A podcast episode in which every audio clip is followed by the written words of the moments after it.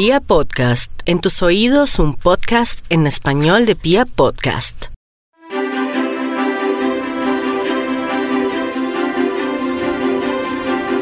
Dos hermanitos salieron de su casa y fueron al bosque a coger leña. Pero cuando llegó el momento de regresar, no encontraron el camino de vuelta. Se asustaron mucho y se pusieron a llorar al verse solos en el bosque. Sin embargo, allá a lo lejos vieron brillar la luz de una casita y hacia ella se dirigieron. Era una casita extraordinaria. Tenía las paredes de caramelo y chocolate. Y como los dos hermanos tenían hambre, se pusieron a chupar en tan sabrosa golosina. Entonces se abrió la puerta y apareció la viejecita que vivía allí diciendo, Hermosos niños, ya veo que tenéis mucho apetito. Entrad, entrad y comed cuanto queráis. Los dos hermanitos obedecieron confiados. Pero en cuanto estuvieron dentro, la anciana cerró la puerta con llave y la guardó en el bolsillo, echándose luego a reír. Era una perversa bruja que se servía de su casita de chocolate para atraer a los niños que andaban solos en el bosque. Los infelices niños se pusieron a llorar. Pero la bruja encerró al niño en una jaula y le dijo, no te voy a comer hasta que engordes, porque estás muy delgado. Primero te cebaré bien. Y todos los días le preparaba platos de sabrosa comida.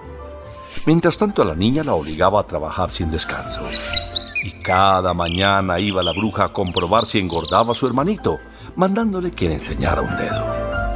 Pero como tenía muy mala vista, el niño, que era muy astuto, le enseñaba un huesecillo de pollo había guardado de una de las comidas. Y así la bruja quedaba engañada, pues creía que el niño no engordaba. Sigues muy delgado, decía. Te daré mejor comida. Y preparaba nuevos y abundantes platos. Y era la niña la que se encargaba de llevarlos a la jaula llorando amargamente porque sabía lo que la bruja quería hacer con su hermano. Escapar de la casa era imposible, porque la vieja nunca sacaba la llave del bolsillo y no se podía abrir la puerta. ¿Cómo harían para escapar? Un día llamó la bruja y le dijo a la niña, Mira, ya me he cansado de esperar porque tu hermano no engorda. A pesar de que come mejor que un rey. Le preparo las mejores cosas y tiene los dedos tan flacos que parecen huesos de pollo. Así que vas a encender el fuego enseguida. La niña se acercó a su querido hermanito y le contó los propósitos de la malvada bruja. Había llegado el momento tan temido. La bruja andaba de un lado para otro haciendo sus preparativos.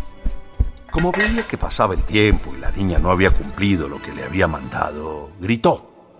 ¿A qué esperas para encender el fuego? La hermana tuvo entonces una buena idea. Señora bruja dijo, yo no sé encenderlo. Pareces tonta, contestó la bruja. Tendré que enseñarte. Fíjate, se echa mucha leña así. Ahora enciendes y soplas para que salgan muchas llamas, ¿lo ves? Como estaba la bruja en la boca del horno, la niña le arrancó de un tirón las llaves que llevaba atadas a la cintura y dando a la bruja un tremendo empujón la hizo caer dentro del horno.